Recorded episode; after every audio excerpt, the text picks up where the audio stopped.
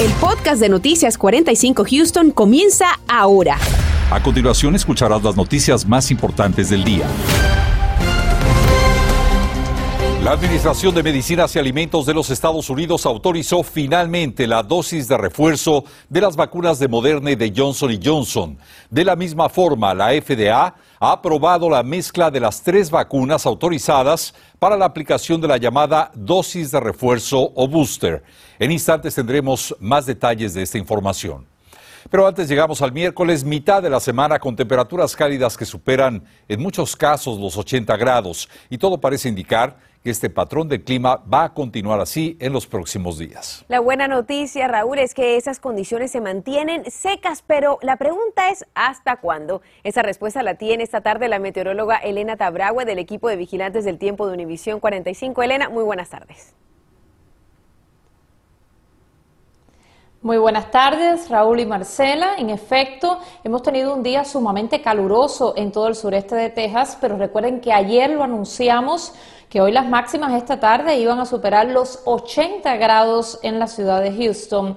Y bueno, en cuanto a las lluvias, ¿qué día estarán regresando, Marcela? A partir del sábado. El sábado va a estar desplazándose un débil frente frío por nuestra región, el cual no va a dejar un descenso en las temperaturas, pero sí esas lluvias van a estar presentes fundamentalmente a partir de la una de la tarde del sábado. Miren el pronóstico, jueves y viernes, cielos mayormente soleados y las temperaturas máximas máximas en Houston entre los 85 a 90 grados, pero debido a la alta humedad, el índice de calor pudiera llegar nuevamente las próximas dos tardes a esos 91 grados.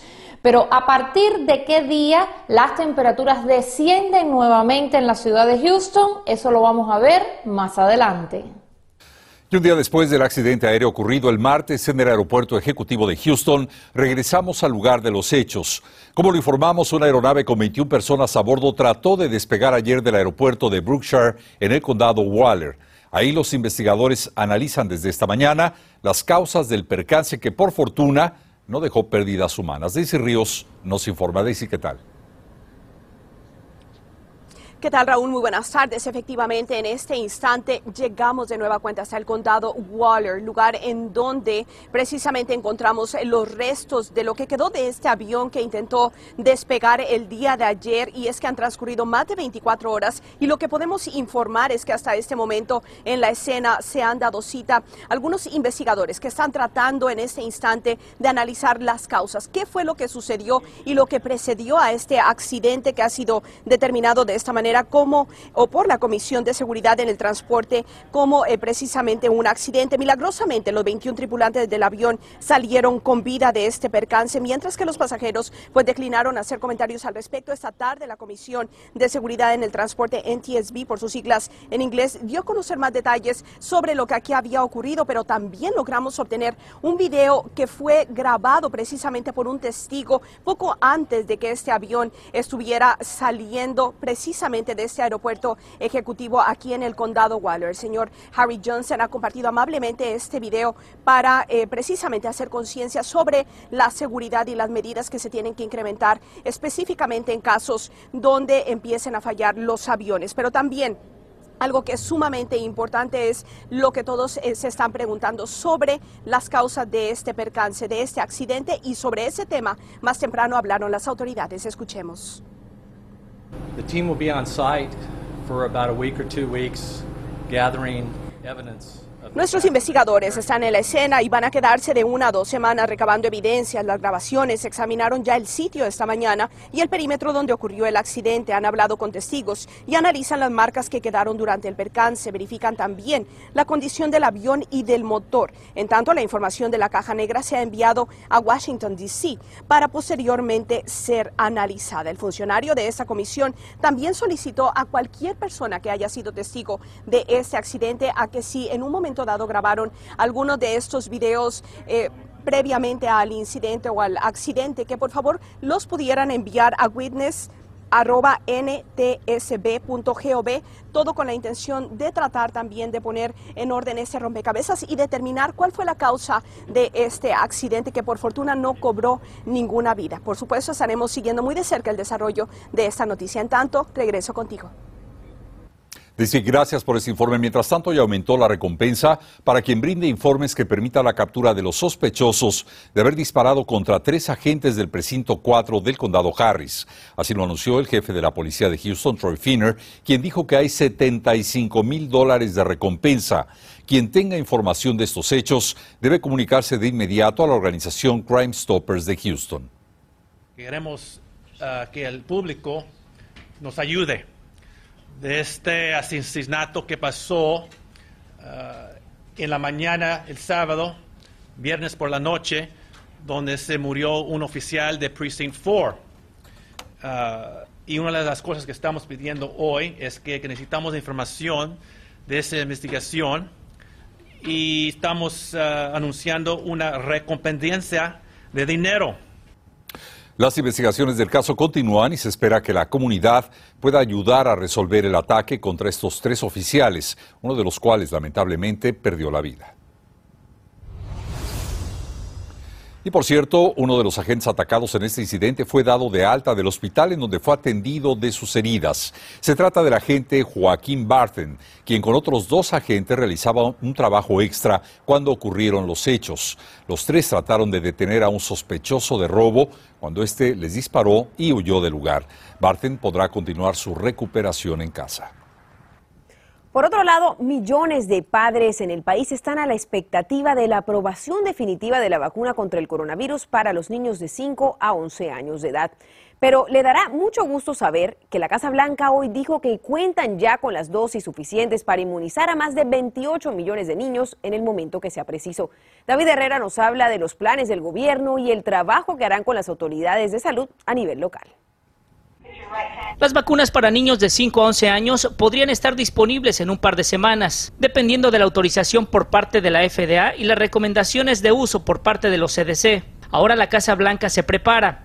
La administración Biden informó que ya aseguraron las dosis suficientes de la vacuna Pfizer para inmunizar a 28 millones de niños de ese rango de edad.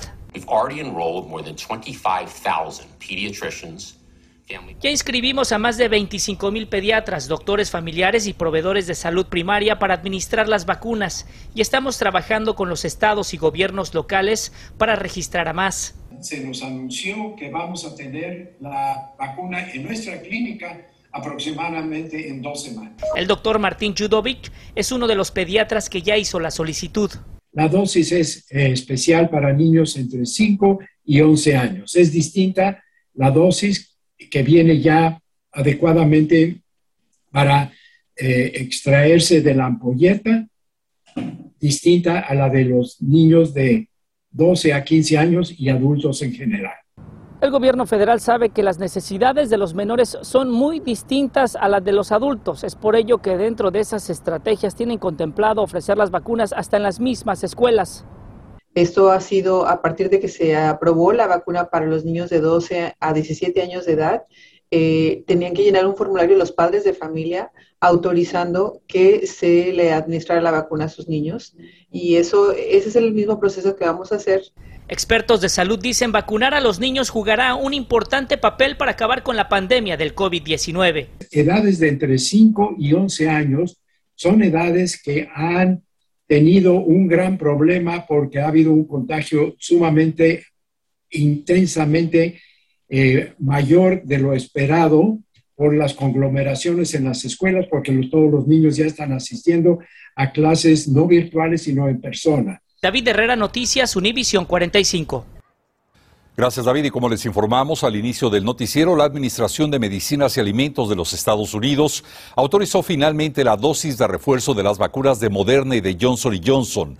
También la FDA ha aprobado la mezcla de las tres vacunas aprobadas, Moderna, Pfizer y Johnson Johnson, para la aplicación de la llamada dosis de refuerzo o booster. De esta forma, cualquier persona que haya recibido sus dos dosis de Pfizer o Moderna podrá escoger cualquiera de las aprobadas para el refuerzo. La esperada decisión es considerada como un importante avance en la lucha contra esta pandemia.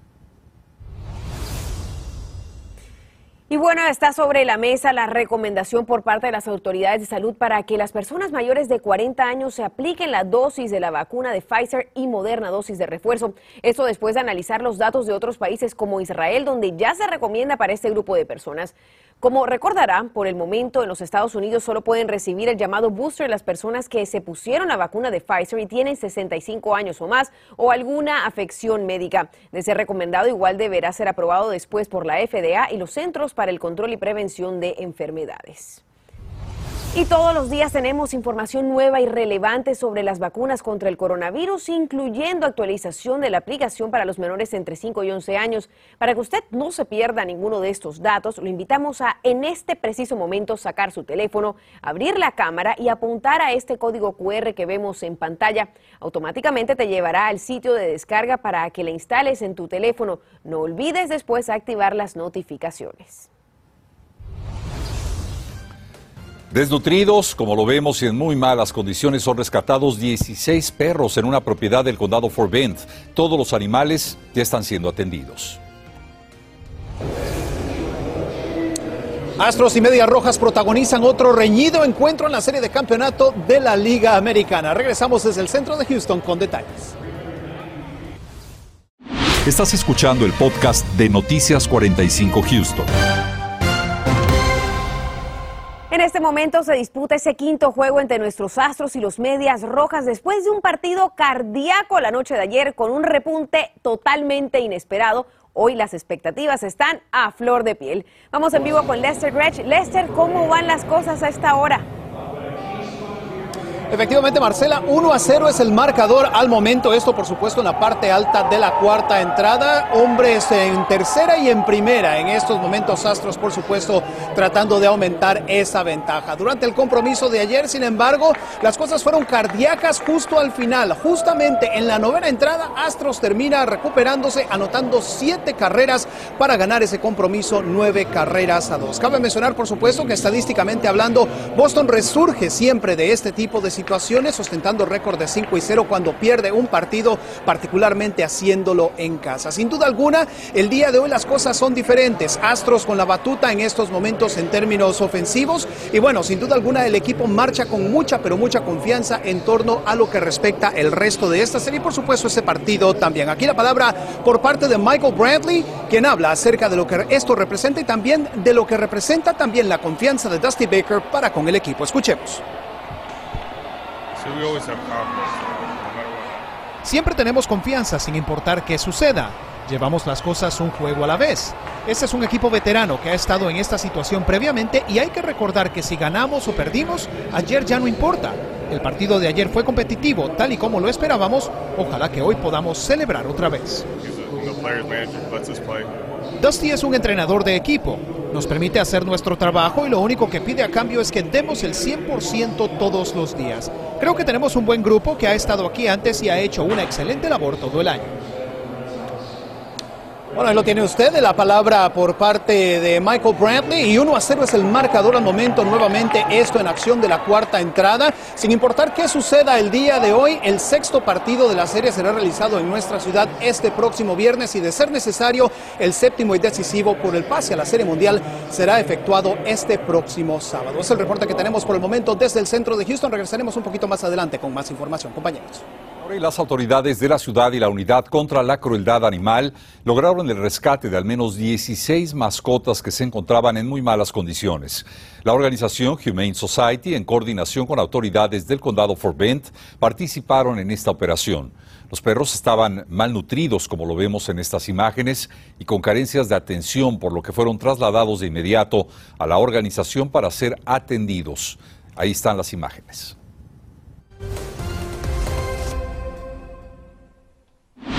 Continuamos con el podcast de Noticias 45 Houston. Los trabajadores del sistema del transporte metro llegaron a un acuerdo en sus negociaciones por obtener mejores condiciones e incrementos salariales. Así lo dio a conocer el Sindicato de Trabajadores del Transporte, quien catalogó este logro como el más importante en la historia de Texas. Se trata de un contrato por 84 millones de dólares para los próximos tres años, lo que permitirá a sus agremiados recibir incrementos de hasta el 17% en su salario. Este sindicato representa a los trabajadores de Metro y ha tenido un crecimiento del 200% en los últimos cinco años. Si estás interesado en disminuir los desechos que produces, presta mucha atención a este programa piloto implementado por la ciudad de Houston. El alcalde hoy anunció un programa de recolección de basuras biodegradables que se pueden convertir en abono natural y en el cual pueden participar los residentes de la ciudad. Se desarrolló en conjunto con el Departamento de Desechos Sólidos de la ciudad y es que los residentes, los negocios y las instituciones están generando en promedio 6.2 millones de toneladas de desechos municipal por año dijo el alcalde Turner. Este programa está diseñado para educar a nuestros residentes en los beneficios del abono natural. Este programa será una vez a la semana por seis semanas y será en tres localidades, incluyendo el Jardín Botánico. La lista completa de los elementos que sirven para el programa de abono natural la puedes encontrar ingresando a www.houstontx.gov diagonal solid waste diagonal compost.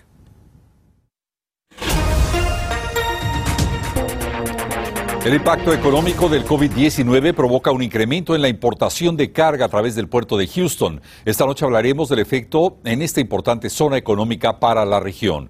Y ante el aumento de casos de violencia, las autoridades comparten con nosotros importantes consejos de seguridad para toda la población. Como lo hemos informado, los homicidios en Houston aumentaron hasta un 29%. Detalles de esto y más en el noticiero. Se mantienen las temperaturas cálidas la mitad de esta semana laboral y también las lluvias estarán regresando para el próximo sábado. Pero vamos a regresar ahora al estadio Minute Maid con Lester Gretsch, donde a esta hora nuestros astros siguen llevando la delantera, pero solo por una carrera. Lester, ¿será que los astros nos dan la victoria hoy? ¿Tú qué dices? Efectivamente, Marcela, 1 a 0 continúa el marcador en estos momentos. La afición al pendiente de lo que haga el equipo y lo que haga Framber Valdés, quien en estos momentos está lanzando un partido perfecto. Es temprano, son solamente cuatro entradas lo que ha elaborado, pero bueno, sin duda alguna esperando grandes cosas de este equipo que regresaría a Houston y regresa a Houston, de hecho, este próximo viernes para el ah, sexto partido de la serie, compañeros. Así es como llegamos al final, cruzando los dedos por la victoria de los Astros esta misma tarde, pero esta noche regresamos con usted. Feliz tarde para todos, nos vemos a las 10. Gracias por escuchar el podcast de Noticias 45 Houston. Puedes descubrir otros podcasts de Univision en la aplicación de Euforia o en univision.com diagonal podcast.